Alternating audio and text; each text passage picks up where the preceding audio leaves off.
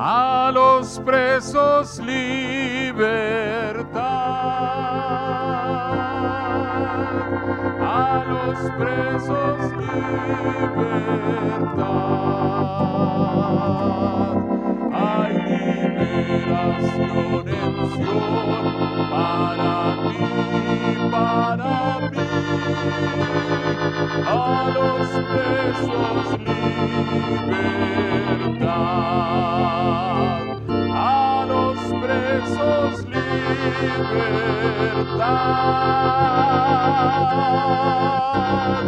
a los presos libertad. Hay liberación en Sion para ti, para mí, a los presos libertad. Señor, estamos agradecidos como pueblo de Dios porque tú respondes a las oraciones sinceras y humildes de tu pueblo. Cuando nos acercamos confiadamente a ti, cuando llegamos a ti porque confiamos en que tú eres el Todopoderoso. Tú respondes, tú te glorificas, tú haces que tu nombre, que tu gloria resplandezca.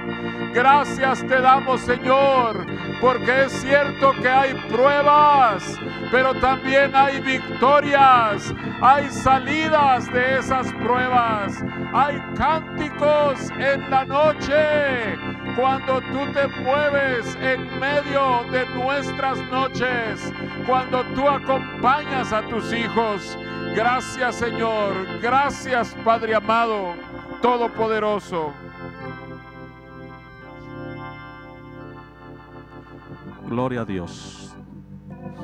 Dios me los bendiga en esta preciosa noche. Le damos muchas gracias a Dios porque nuevamente podemos estar con ustedes eh, en esta hora con el propósito de eh, terminar el mensaje, la segunda parte de este mensaje que empezamos el día lunes, señales de un llamado. Eh, queremos en esta hora seguir adelante con esta segunda parte. Oremos a Dios que yo sé que hay corazones que están recibiendo este mensaje y que en esta noche Dios les confirme lo que, lo que estamos eh, eh, predicando, lo que, ¿verdad? Que Dios les confirme en esta noche el propósito de Dios para, para sus vidas. Oremos, Padre nuestro que estás en los cielos, te adoramos en esta noche preciosa, le damos gracias por todas las cosas, gracias por esta bendición, Señor de compartir este mensaje con cada uno de las personas que nos están escuchando a través de este medio, en el nombre de Jesús. Amén y amén. Gloria a Dios. Bueno, seguimos adelante, hermanos. Este, yo sé que en algunas personas han sucedido cosas, les han pasado cosas, ¿verdad? Que eh, les están eh, de alguna forma mostrando que Dios tiene algo muy especial para sus vidas. Y vamos a continuar adelante. Allí en el libro de Génesis capítulo 37 encontramos una, historia en el verso 5 al verso 10. La leeremos. Eh, Dios habla probablemente usted sea una de las personas que Dios le ha hablado de esta manera. Y quizás ha pensado que, que fue algo, ¿verdad? Este, eh, algún, algo propio, ¿verdad? Algún pensamiento que subió por allí y probablemente no ha entendido que es Dios quien le está llamando. Dice aquí la escritura rápidamente, el verso 5 al verso 10. Y soñó Josué un José un sueño y lo contó a sus hermanos y ellos llegaron a aborrecerle más todavía. Y él dijo, oíd ahora este sueño que he soñado, he aquí. Bueno, ya sabemos la historia, hermanos. Dios le estaba mostrando a José a través de un sueño ¿verdad? Los planes, los propósitos que tenía para, para él, para sus hermanos y para su familia. Iba a, entrar, ¿verdad? En una etapa eh, difícil, pero al final, ya sabemos la historia, llegó a Egipto como esclavo y allí en medio de la eh, vida contraria, de la adversidad, podríamos decirle, decir así, de allí, de, de la cárcel, de la eh, celda, de la mazmorra, de la oscuridad, cuando llegó el tiempo de Dios, Dios lo sacó para ocupar el segundo lugar como, como una autoridad sobre Egipto, ¿verdad? Entonces, eh, Dios también llama a través de sueños. Estaba recordando ahorita a un misionero eh, que conocí personalmente hace muchos años. Él estaba muy tranquilo allá en Estados Unidos, pero un día él tiene un sueño. Dice que él soñaba el lago de fuego como un mar, ¿verdad? Pero en lugar de agua era, era fuego y azufre eh, ardiendo, que había olas, pero de fuego y, azufre. Y él veía en esas olas eh, eh, personas, cuerpos de personas que subían en las olas y levantaban sus manos pidiendo auxilio y luego esas olas los volvían a sumergir. Este hermano misionero tuvo este sueño, le impactó mucho y cuando él despierta, él entendió que Dios lo estaba llamando a un ministerio muy especial y él tomó la decisión de venir a México eh, y eh, poner o fundar un instituto bíblico eh, donde llegó muchos jóvenes en ese tiempo de diferentes partes del país y muchos salieron de allí, la mayoría salieron al ministerio. Entre ellos, Enrique García, entre ellos, Eliud Vargas, entre ellos, bueno, su servidor también. Muchos, muchos, muchos, muchos. Fue un semillero de siervos que Dios levantó a través de este sueño que Dios le dio a este varón. Le impresionó el lago de fuego y dijo, la gente se está perdiendo, necesito hacer algo y Dios lo movió a poner un instituto bíblico donde Dios levantó muchos siervos. Gloria a Dios. Dios te, va, te está hablando quizás a través de un sueño, te ha hablado a través de un sueño que Dios tiene propósitos grandes para tu vida, no solamente el congregarte, no solamente adorar a Dios en un templo, pero yo creo que algunos de los que me están escuchando ahorita eh, han tenido algún sueño de este tipo y se encuentran inquietos, pero quiero decirte que Dios te está confirmando en esta noche el llamado que hay en tu vida. Amén. Gloria a Dios. Seguimos adelante y quiero decirte que ah, Dios eh, nos habla. Nos habla también, nos da señales en el camino, ¿verdad? Este, y quiero decirte como comentaba el lunes, que hay personas en el ministerio que se han sentido eh, eh, fracasados, ¿verdad? Y han dejado el ministerio. Pero si tú eres un llamado al ministerio, eh, no puedes dejarlo. Y si lo dejas, te vas a sentir la persona más desdichada de, de la tierra. Te vas a sentir sumamente triste te vas a sentir sumamente vacío.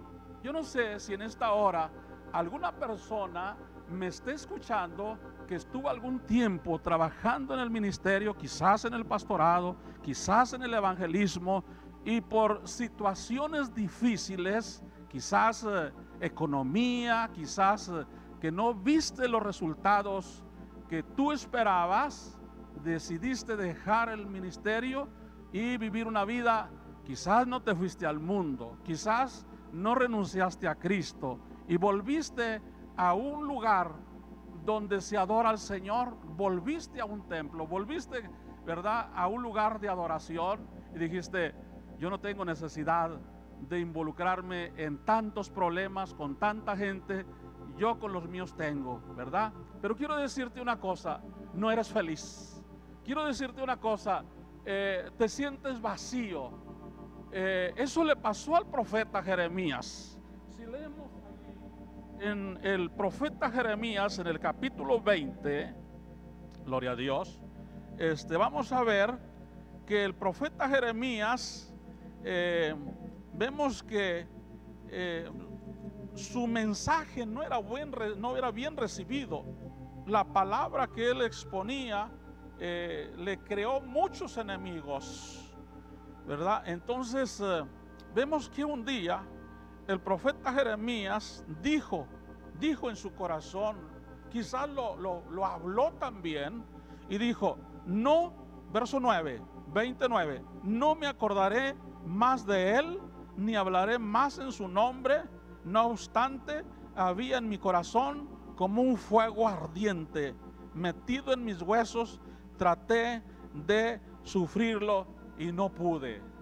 Cuando hay un llamado de Dios, mi amado hermano, mi amado amigo, eh, y eh, haces caso a ese llamado y por alguna razón, ¿verdad? Este, dejas ese, ese, ese, ese ministerio, ese llamado a un lado, aunque no dejes a Cristo, te vas a sentir, como decía, muy desdichado.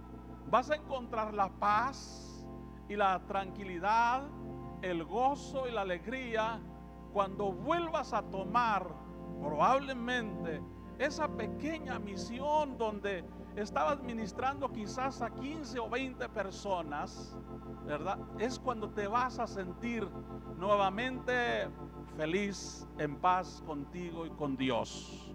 El profeta Jeremías dice que él trató de resistir a este llamado. Dice, pero estuvo luchando con Dios. Pero dice, dice que no pudo. Al final Dios le ganó y no tuvo otro remedio más que seguir en el ministerio de profeta, aunque eso le costó, ¿verdad? La cárcel. Eso le costó estar en un pozo eh, de cieno comiendo pan duro y agua, agua eh, no muy limpia. Y eso le trajo muchos problemas pero él decidió no luchar más en contra de Dios. Usted que me está escuchando, tú que me estás escuchando ahorita, en algún lugar, no sé dónde, que has renunciado eh, a, ese, a ese pequeño o grande rebaño, ¿verdad? Por, por presiones, eh, no sé de qué, y, has tratado de ahogar la voz de Dios en tu corazón pero no eres feliz, yo te invito para que en esta noche regreses, regreses a, tomar ese llamado eh, que Dios te dio aquella ocasión cuando, cuando te, llamó de alguna de las formas que lo estamos eh, mencionando en esta noche. Si tú no tienes paz, quiere decir que eres un llamado al ministerio. Si lo has dejado y no tienes paz, eres un llamado al ministerio y vas a morir con ese llamado porque los dones de Dios, dice su palabra, son irrevocables. Dios no te los va a dar y luego te los va a quitar. Dios puso en ti un llamado, un ministerio, quizás evangelista, pastor o profeta, no sé, ¿verdad? Y ese ahí te lo va a dejar. No importa dónde estés, no importa lo que haya pasado, no importa lo que hayas hecho, pero quiero decirte que el Señor no te va a quitar esos dones, no te, va no te los va a revocar porque Dios no, no da y luego te quita. Él está esperando que regreses a, esa obra pequeña, mediana o grande donde Dios un día te puso. Jeremías no pudo resistirse y tú no puedes resistir por mucho tiempo. Dice su palabra, sigue diciendo, sigue diciendo su palabra por allá en Mateo 9:36 que Jesús vio a las multitudes como ovejas sin pastor y tuvo compasión de ellas. Un pastor, un ministro, un evangelista, un profeta, un siervo de Dios, una de las cosas que hay en su vida, una de las cosas que hay en su corazón es la compasión. Probablemente tú no estés en el ministerio, probablemente eh, eh, este, no estés ejerciendo un ministerio, dentro de la iglesia del Señor, pero hay algo en ti que tú no te has explicado, ¿verdad? Si tú eres una de las personas que han ido por la calle, eh, quizás en tu carro, en un crucero, y has mirado a un niño vendiendo chicles o un niño pidiendo una limosna y has llorado, hay algo especial de Dios en tu vida. Probablemente, probablemente tú has mirado a un drogadicto con sus um, neuronas muertas, ya como un sonámbulo, como un zombie, y cuando tú lo, lo has mirado, muchos se han burlado de él, pero tú en lugar de quizás eh, eh, burlarte o ignorarlo, no has podido evitar poner tu mirada en él y ha habido lágrimas en tus ojos. Eso es porque está la compasión de Dios en tu vida. Hay algo especial, es algo que Dios te está inquietando, que, está, que te está llamando para algo muy especial en su obra. Probablemente, probablemente hayas mirado a un, a un alcohólico tirado en la calle, en la banqueta, todo sucio, quizás descalzo, ¿verdad? El desecho de la humanidad, de la sociedad probablemente, y en lugar, en lugar de ignorarlo, no has podido evitar poner tus ojos sobre de él y voltearte y derramar tus lágrimas deseando hacer algo por ellos y te sientes impotente, pero en ti hay una gran compasión. Hay algo especial de parte de Dios para ti. Tómalo como palabra de Dios en esta noche que está directamente hablando a tu vida. Yo sé que eh, este mensaje, este mensaje yo sé que es de parte de Dios para alguien que lo está escuchando ahorita o lo va a escuchar en, esto, en estos días que vienen.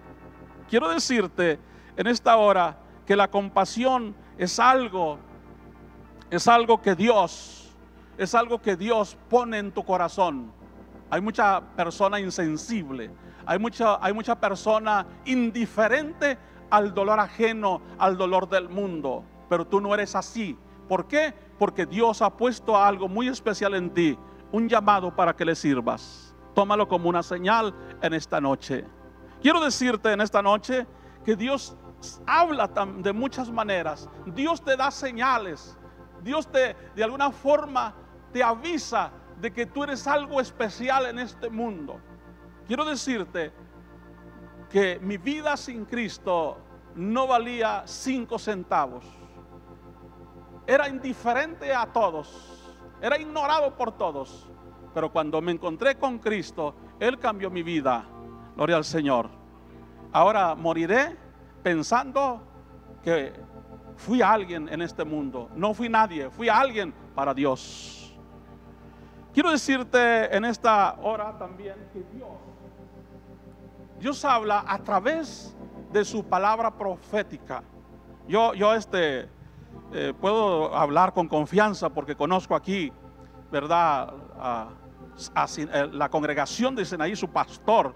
Y puedo decirlo con toda confianza que Dios habla a través de la palabra profética también. Y quiero invitarles para que eh, veamos en el 1 de Timoteo capítulo 4, verso 14. El apóstol Pablo le está escribiendo esta carta a Timoteo y le dice, le dice en ya su su penúltima carta, diríamos así, porque la última carta del apóstol Pablo a Timoteo pues, es la segunda carta, ¿verdad? Pero vamos a ver, dice en el capítulo 4, verso 14, el apóstol Pablo le está recordando a Timoteo. Le dice, no descuides, o sea, no vayas a dejar el don que hay en ti, que te fue dado mediante, mediante qué? mediante la palabra profética, ¿verdad? del cuerpo ministerial, ¿verdad? Entonces, cuando Timoteo recibió esa palabra profética, se le habló de que, de que sería eh, un gran siervo en la obra del Señor.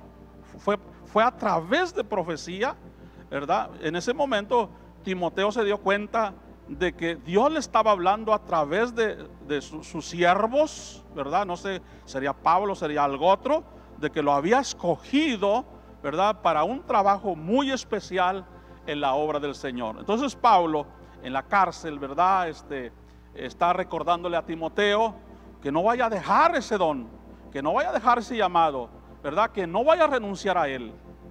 Dios es un Dios eh, que habla, como decía en el principio. Dios es un Dios eh, muy bueno, es un Dios que está al tanto de nosotros. Dios nos llamó desde antes de que el universo existiera en la mente de Dios ya estaba ese alcohólico, ya estaba ese drogadicto, ya estaba eh, esa persona degenerada en el plan de Dios para rescatarlo y hacerlo uno de sus siervos. Amén.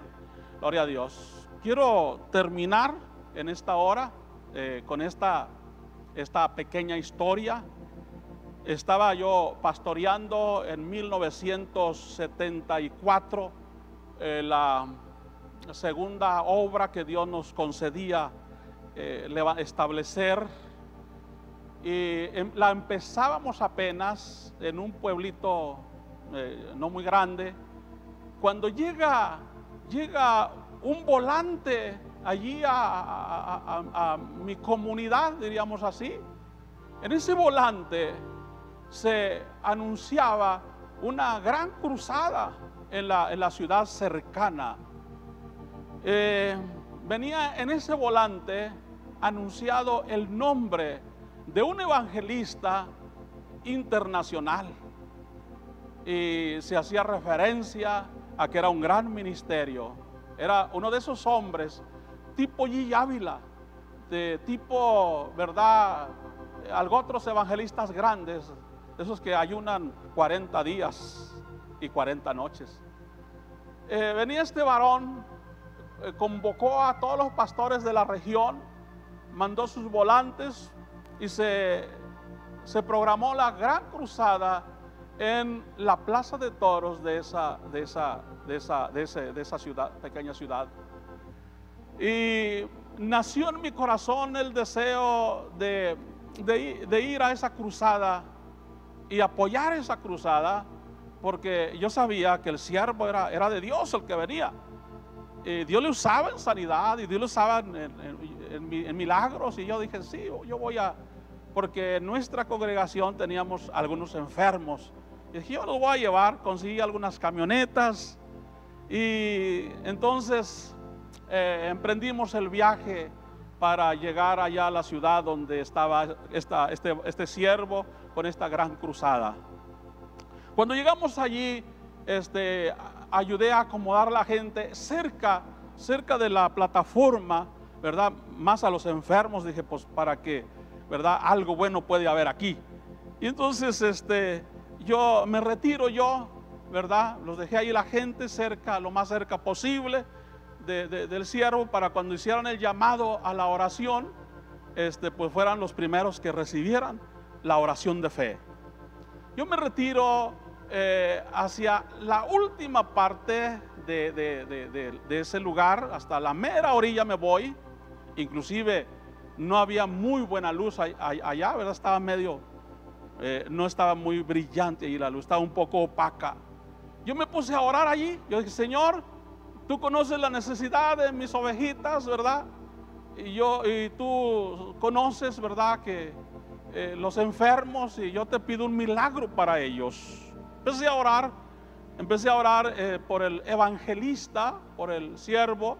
Y Señor, yo te pido, Señor, que respaldes el ministerio de este varón en esta ciudad y que lo uses grandemente, de preferencia con mis ovejas. Eh, entonces eh, yo estaba, verdad, este, muy emocionado, orando, y el evangelista estaba con su mensaje, verdad, este, como diríamos así, echando puro fuego de Dios. Dios, un mensaje inspirado, un mensaje de Dios, ¿verdad? Estaba predicando el evangelista. Y de repente, de pronto el evangelista detiene su mensaje, detiene su mensaje y dice, dice, tengo palabra de Dios para ti. Entonces yo me acordé de Timoteo, ¿verdad? De cuando Dios le dio palabra a Timoteo, llamándolo a un ministerio muy especial. ¿Verdad? Proféticamente. Entonces yo dije, Dios le va a hablar a alguien en esta noche, en esta congregación, en esta, congregación, en esta cruzada. Dios tiene algo para alguien muy especial. Y el, el predicador insistía, sí, yo tengo palabra de Dios para ti. Entonces yo volteaba a ver para quién era esa palabra. Entonces, eh, el evangelista señala para el lugar donde, donde yo estaba hasta allá. Y dice, sí, yo tengo un mensaje de Dios para ti. Y yo volteaba hacia atrás, pero hacia atrás ya de mí ya no había nadie, yo era el último.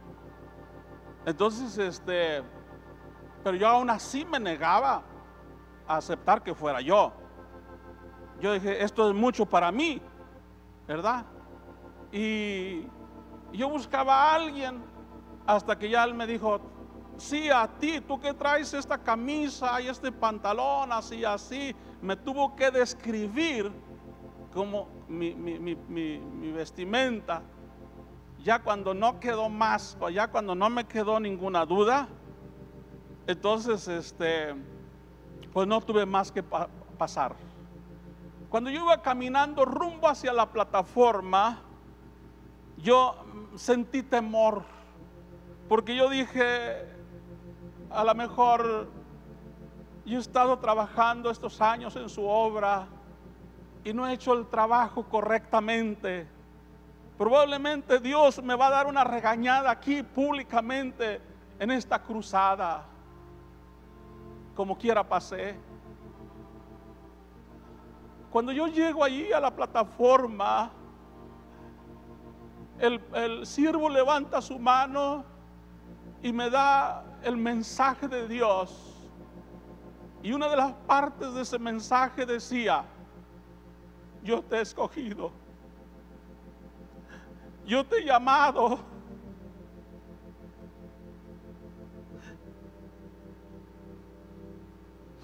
Y donde quiera que tú vayas, donde quiera que tú estés, yo voy a levantar un pueblo que me alabe. Yo caí de rodillas ahí. Yo caí de rodillas llorando, adorando al Señor.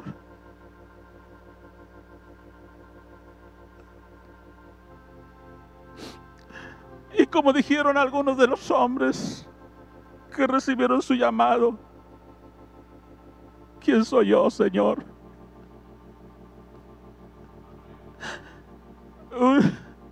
Un, humilde campesino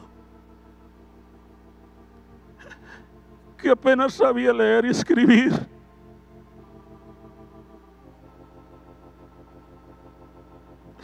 Y quiero decirles que Dios ha cumplido su palabra. No quiero decir cuántas congregaciones Dios nos ha dado.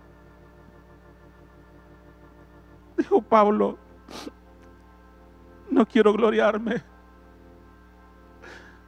Pero Dios ha sido bueno.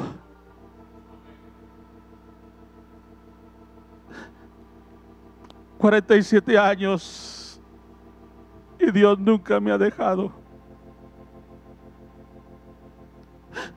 Muchas veces le he dicho a Dios, Señor, había muchos mejores que yo. Había personas más preparadas. Había personas con menos defectos que yo. Porque a mí, Señor, ¿por qué me llamaste a mí habiendo otros mejores? Pero Dios esa esta pregunta nunca me la ha respondido. Querido amigo, Querido hermano,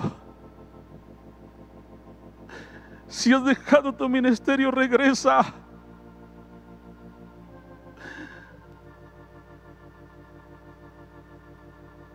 Si estás pensando en dejarlo, no lo dejes. Si, tienes algunas señales de estas, hay en ti un llamado. Si no lo has hecho, es tiempo que empieces. El mundo está gimiendo. El mundo está agonizando. El mundo nos necesita. Haz caso a este llamado. Esto no ha sido mío ni, ni programa del varón, pastor Ordóñez. No, es Dios quien te está hablando en esta noche. Yo sé que mañana, yo sé que mañana tendré noticias que este mensaje hizo efecto en tu corazón y te motivó a levantarte en el nombre de Jesús. Padre, tú sabes quién está ahí. Quizás estás escondido como Saúl en el bagaje. Quizás no te quieres presentar ante Samuel. Quizás te sientas el más pequeño de la tribu de Benjamín, de la familia de Cis. Quizás te sientas muy insignificante. Pero Dios usa lo que no es para su gloria y su alabanza. Padre, en el nombre de Jesús, pongo a cada persona, Señor, que escuchó este mensaje en esta noche, en el nombre de Jesús. Gracias, Señor. Ay, hermanos, el, el Espíritu del Señor está hablando a muchas, muchas vidas. Y debido al formato que tenemos, no podemos hacer un llamado al altar, pero yo quiero solo invitarlos a que en su tiempo aparte, en su tiempo individual, que ustedes respondan al Señor. Espíritu de Dios, yo te pido que tú revolotees, que tú te muevas sobre la haz de las aguas en cada vida que está escuchando este mensaje. Que tú, Señor, encuentres corazones abiertos que estén ardiendo con ese fuego, Señor, como Jeremías. Y que tú, Señor, puedas tener a muchos siervos que sean enviados de esta cuarentena que hemos estado teniendo. Que este tiempo encerrado sirva para que sea confirmado tu llamado y que estás enviando a tus hijos y a tus hijas para que lleven tu palabra y que glorifiquen tu nombre, Señor, para toda la eternidad. Amén. Amén.